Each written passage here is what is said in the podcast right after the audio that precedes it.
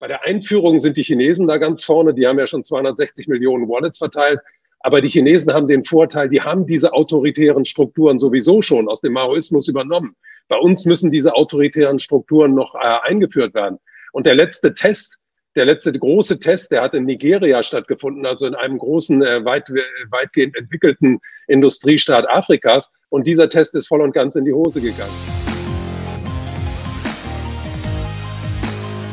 Liebe Zuschauer, einen schönen guten Tag und ganz herzlich willkommen zu einem neuen Interview. Mein Name ist Helmut Reinhardt und ich freue mich heute sehr auf ein Gespräch mit Ernst Wolf. Herzlich willkommen, Herr Wolf. Ja, vielen Dank für die Einladung.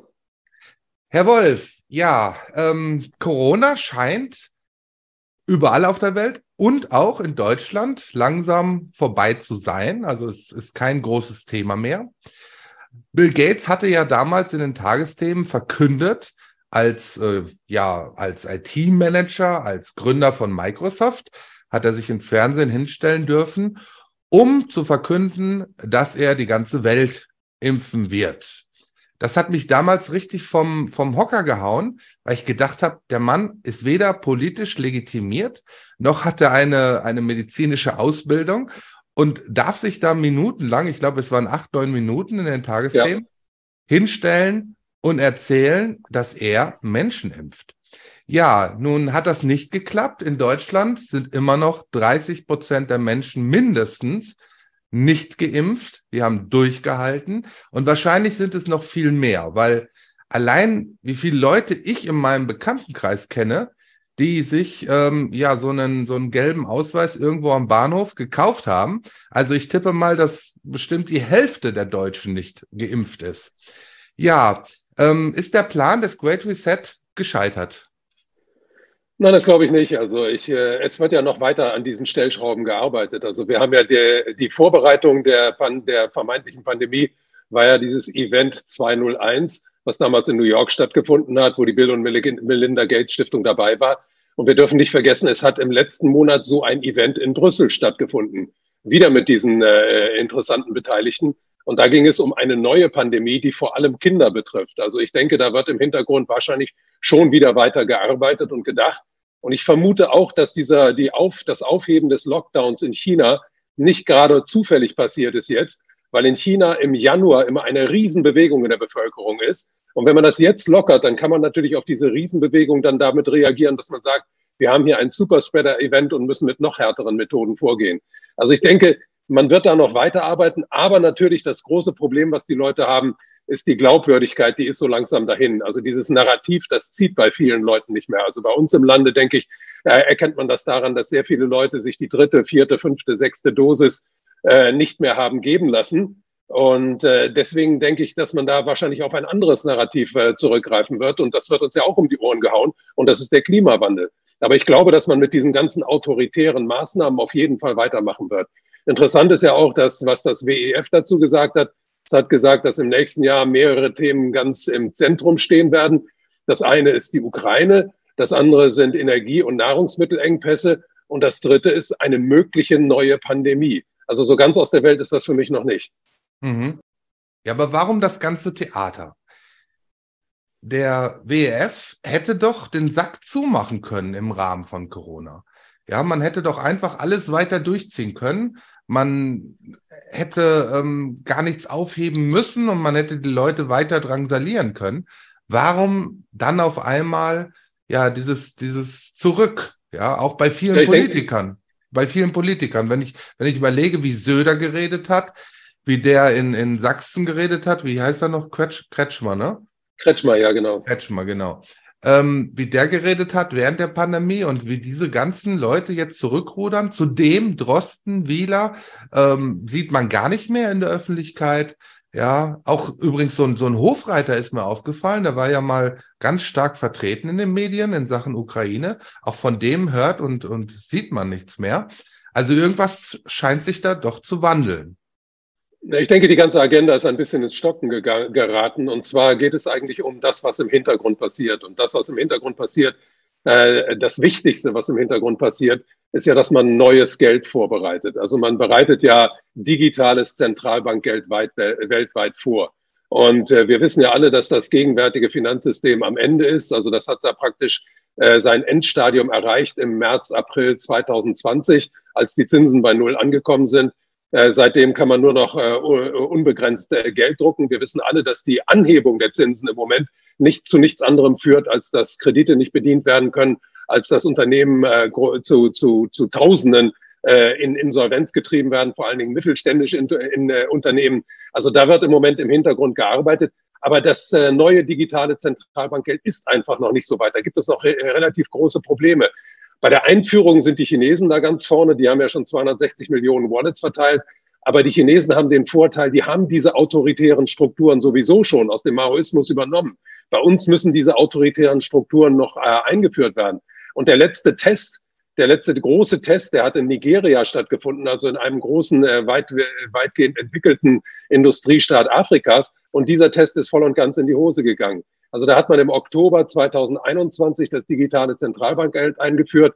Bis heute haben nicht mal 0,5 Prozent der Leute da zugegriffen. Und da versucht man jetzt mit äh, ganz starken einschränkenden Maßnahmen die Leute dazu zu zwingen. Also vor zwei Wochen ist in Nigeria eingeführt worden, äh, die Regelung, dass man an den äh, Geldautomaten nur noch den Gegenwert von 45 Dollar beziehen kann und in der Woche nur noch 225 äh, Dollar beziehen kann.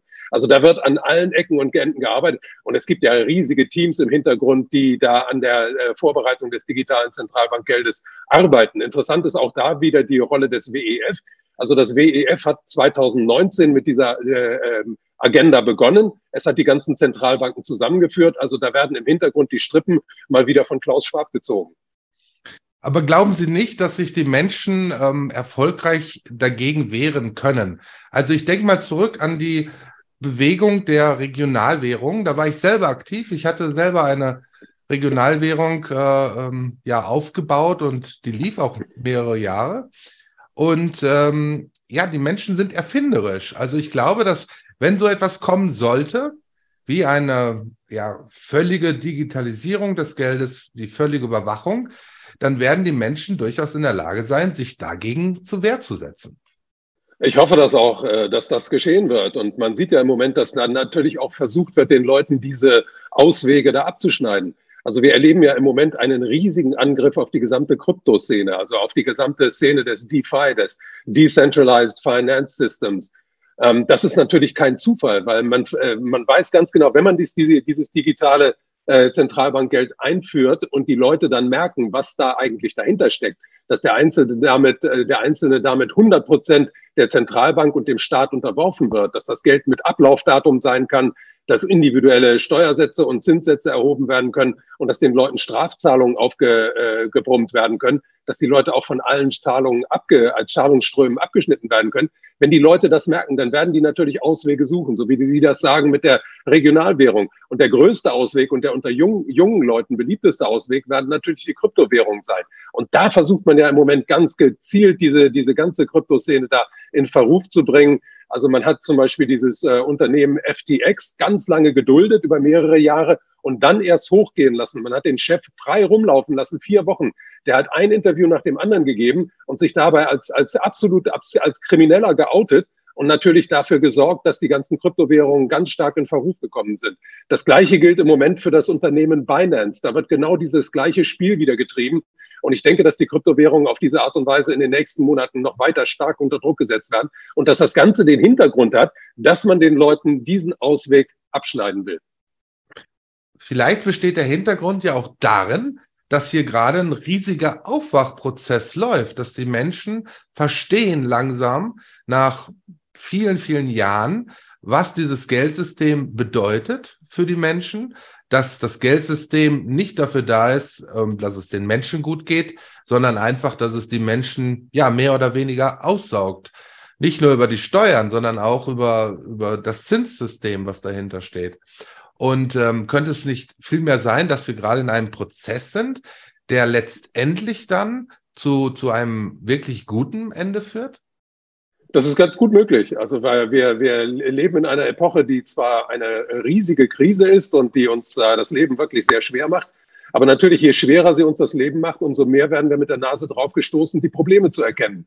Und ganz viele Leute erkennen, wir haben ja, wir, wenn, wenn wir uns äh, die letzten drei Jahre ansehen, da haben wir ja nicht nur die autoritärsten Maßnahmen äh, äh, erlebt, die uns jemals in, in normalen Zeiten, also seit, oder sagen wir seit dem Zweiten Weltkrieg auferlegt wurden, sondern wir haben auch den größten Vertrauensverlust in diejenigen erlebt, die diese Maßnahmen durchgesetzt haben. Und dieser Vertrauensverlust, der bezieht sich natürlich auch auf das Geldsystem. Also ich glaube, dass heute viele Leute dem Geldsystem erheblich kritischer gegenüberstehen als noch vor einem Jahr oder vor drei Jahren. Und ich glaube, dass der, der Nährboden für Aufklärung, so wie wir sie jetzt betreiben, dass der nie besser gewesen als in diese, ist als in dieser Zeit. Und deswegen habe ich auch Hoffnung für die Zukunft. Ich meine, ich würde meine ganze Arbeit nicht machen, wenn ich davon ausgehen würde, dass wir sowieso alle irgendwann in diesem äh, äh, finanziell digitalen Knast äh, landen. Mhm. Jetzt gibt es in der Internetszene, in den ja, alternativen Medien, halt einmal die Meinung, dass Trump und Xi und Putin, dass das die großen Retter sind. Und auf der anderen Seite gibt es dann die Meinung, dass das alles zusammengehört. Also dass ähm, ja alle dem, dem gleichen Herrn, wer immer das ist, äh, dienen. Wie sehen Sie das? Ja, ich, ich sehe das so, wie Sie das jetzt zum Schluss gesa gesagt haben. Also da gibt es den gleichen Herrn im Hintergrund und das ist für mich der digital-finanzielle Komplex. Also man muss da die Geschichte des letzten Jahrhunderts auch noch mal kurz äh, betrachten. Also das letzte Hundert, Jahrhundert wird uns immer verkauft als das amerikanische Jahrhundert. Aber es war eigentlich nicht das amerikanische Jahrhundert, sondern es war das Jahrhundert der Wall Street. Also die Wall Street Banken, die haben am ersten, das waren die großen Profiteure des Ersten Weltkrieges, des Zweiten Weltkrieges und auch der, des neuen Finanzsystems, was 1944 eingeführt wurde. Ähm, die haben auch äh, durch dieses neue Finanzsystem unglaublich profitiert im Nachkriegsboom aber als der Nachkriegsboom zu Ende ging, dann äh, hat das mit der Kreditvergabe nicht mehr so viel Geld gebracht. Da haben die Banken dann, die Großbanken der Wall Street, die Politik gedrängt, eröffnet uns neue, neue Möglichkeiten des Geldverdienens. Und daraufhin hat die Politik angefangen zu deregulieren. Und das Ergebnis der Deregulierung ist die Finanzialisierung der Wirtschaft. Also der Finanzsektor ist heute um vieles größer als die Realwirtschaft. Und die großen Konzerne im Finanzbereich, da hat sich auch eine Änderung ergeben. Das waren früher waren das die Großbanken der Wall Street, dann waren es eine Zeit lang die Investmentbanken, dann waren es die Hedgefonds, heute sind es die großen Vermögensverwalter mit BlackRock und Vanguard an der Spitze.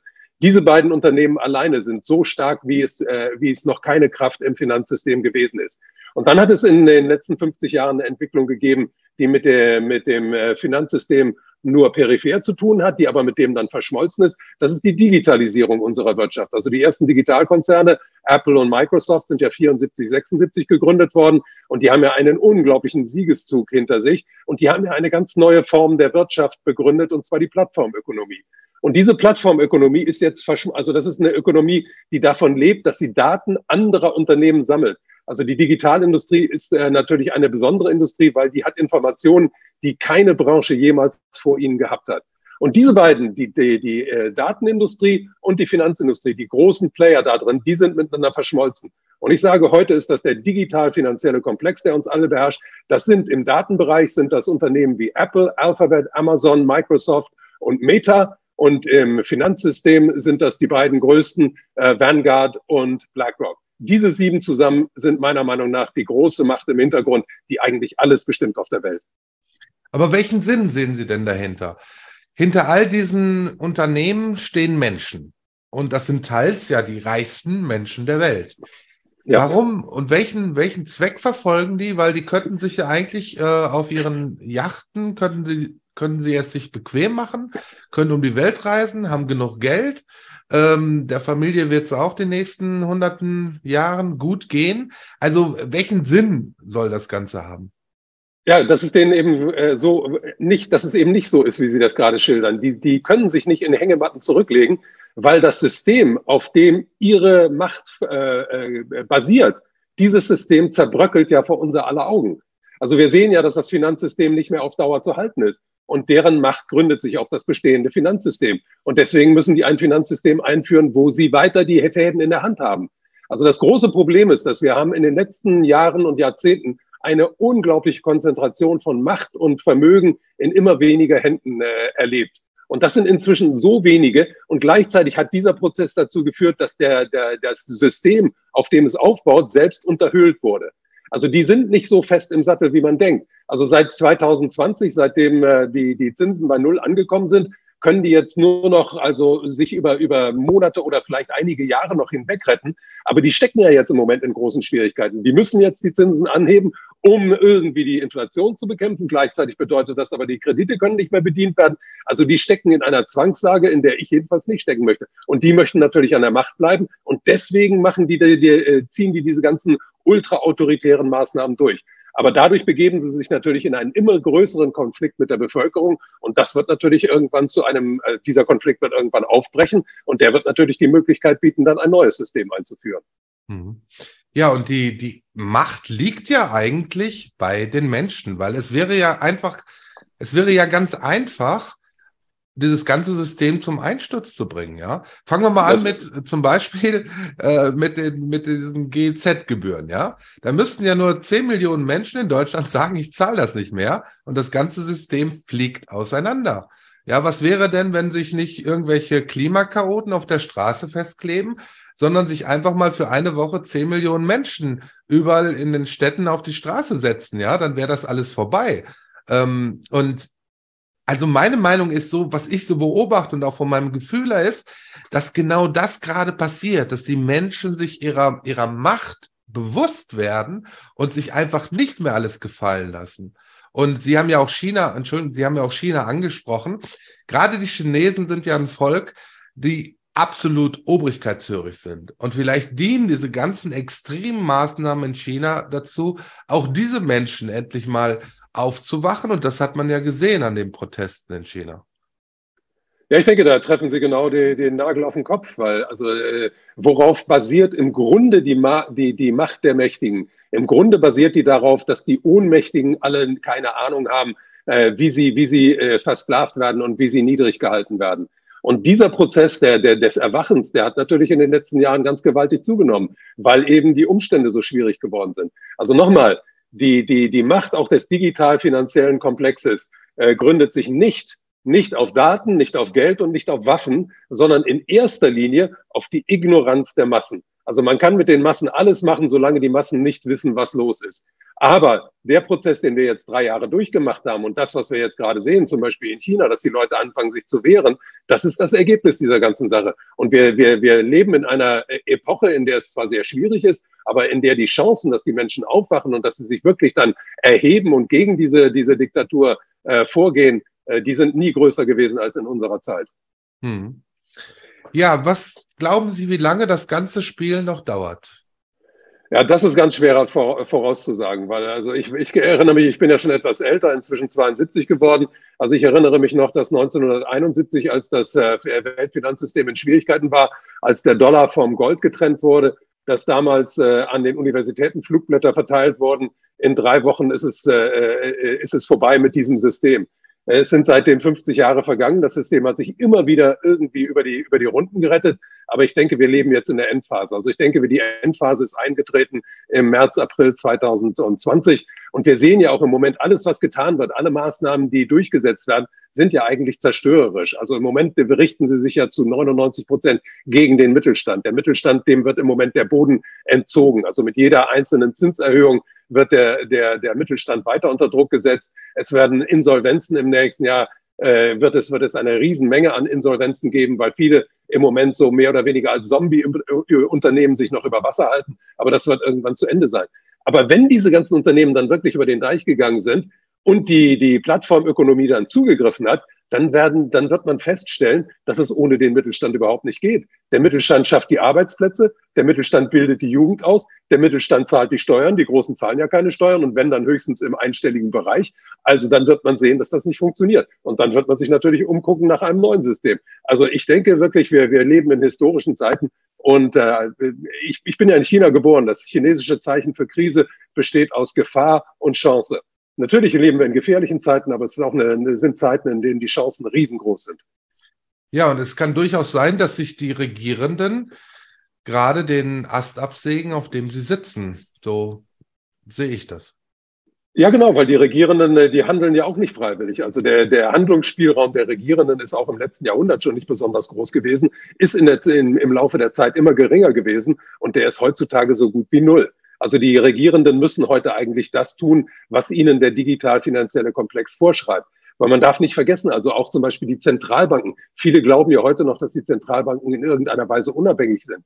Die Zentralbanken unterstehen praktisch seit der Weltfinanzkrise von 2007, 2008 BlackRock, weil die sind, äh, die mussten BlackRock damals, also die größten Zentralbanken mussten BlackRock als äh, Berater mit an den Tisch nehmen, weil BlackRock damals über das äh, beste Datenanalyse-System der Welt verfügt hat. Und dieses Datenanalyse-System dient der Federal Reserve, der EZB und der Bank of England heute noch als Grundlage für ihre Entscheidungen. Das heißt, im Grunde hat Larry Fink das Sagen und nicht irgendeiner dieser Zentralbanker. Die sind also praktisch auch schon direkt dem digital-finanziellen Komplex untergeordnet. Und wir haben ja in der Krise gelernt, dass die gesamte Wissenschaft auf der Welt inzwischen auch diesem digital-finanziellen Komplex unterworfen ist. Wir haben ja gesehen, wie die großen Universitäten gehandelt haben und, und wer dahinter steht, wer die alle finanziert. Also es sind viele Dinge in den letzten drei klar, Jahren sehr klar geworden. Viele Leute haben noch nicht genau hingeguckt. Die, die ein bisschen genauer hingeguckt haben, die haben inzwischen schon, schon begriffen, äh, in welche Richtung die Reise geht und wehren sich auch inzwischen dagegen. Herr Wolf, wo ich unsere Zuschauer noch darauf aufmerksam machen möchte, ist Ihr neues Buch. Das ist super gestartet auf Platz 19 der Spiegel Bestsellerliste. Worum geht es in dem Buch? Ja, es geht um das WEF, das World Economic Forum. Und äh, das, das Interessante ist, dass wir in den letzten Jahren merken, dass immer mehr Entscheidungen getroffen werden, und zwar von Kräften, die wir alle nicht kennen, die im Hintergrund irgendwo agieren, die nicht gewählt sind. Und ich habe mich um diese Kräfte mal bemüht und da habe ich festgestellt, dass Stiftungen in den letzten Jahren und Jahrzehnten eine immer größere Rolle gespielt haben. Und die weltwichtigsten Stiftungen, das sind wohl das äh, äh, Konsortium einmal von George Soros, das sind die Open Society Foundations, äh, das ist andererseits die Bill und Melinda Gates Stiftung, also das ist die wohl finanzmächtigste Stiftung der Welt. Und das ist das World Economic Forum des Klaus Schwab in, äh, in der Schweiz. Und ich habe mir die Geschichte dieses Forums mal angeguckt und ich muss sagen, ich bin sehr überrascht gewesen, äh, wie viel Macht dieser Mann in seinen Händen hält heute und in, äh, an welchen Wendepunkten der Geschichte er schon aktiv gewesen ist. Also das World Economic Forum hat er damals als ganz junger Mann in der Schweiz gegründet mit Hintermännern. Also da habe ich mich mal drum gekümmert, wer denn wohl die Finanziers des Ganzen waren und bin darauf gekommen, dass die an der Harvard-Universität sitzen. Die Harvard-Universität hat eine ganz große Rolle gespielt. Personen wie äh, Henry Kissinger und John Kenneth Galbraith haben eine ganz große Rolle gespielt. Aber interessant ist, dass dieses World Economic Forum, also einmal zum Beispiel bei der äh, deutschen Wiedervereinigung eine ganz, ganz entscheidende Rolle gespielt hat, dann bei der Gestaltung Russlands nach der Abschaffung der Planwirtschaft und dann auch bei der Einführung solcher äh, Organisationen wie der World Trade Organization und der G20. Also die G20 zum Beispiel gehen auch auf eine Initiative von Klaus Schwab zurück. Also es ist unglaublich interessant, wie viel da an Macht sich äh, konzentriert hat. Und ich, äh, mein, mein Fazit der ganzen Sache ist einfach, Präsidenten und Premierminister kommen und gehen, aber das WEF und Klaus Schwab, die bleiben. Herr Wolf, ich danke Ihnen ganz, ganz herzlich für Ihre Ausführungen, für Ihre Zeit und wünsche Ihnen alles Gute. Vielen Dank. Das gleiche an Ihre Zuschauer und Zuhörer. Liebe Zuschauer, Sie können uns unterstützen. Und das ist meine Bitte an Sie. Unterstützen Sie unsere Arbeit und abonnieren Sie unser hochwertiges Politik-Spezialmagazin. Das erscheint mindestens zehnmal im Jahr und wird Ihnen dann per E-Mail als PDF zugestellt. Sie finden alle Infos dazu und Links in der Videobeschreibung. Bitte abonnieren Sie auch diesen Kanal, aktivieren Sie die Glocke, damit Sie in Zukunft kein Video mehr verpassen. Bitte teilen Sie unsere Videos auch, wo es geht und abonnieren Sie unsere anderen Kanäle auf Telegram, Rumble, Odyssey, Twitter und Spotify. Ich danke Ihnen ganz herzlich.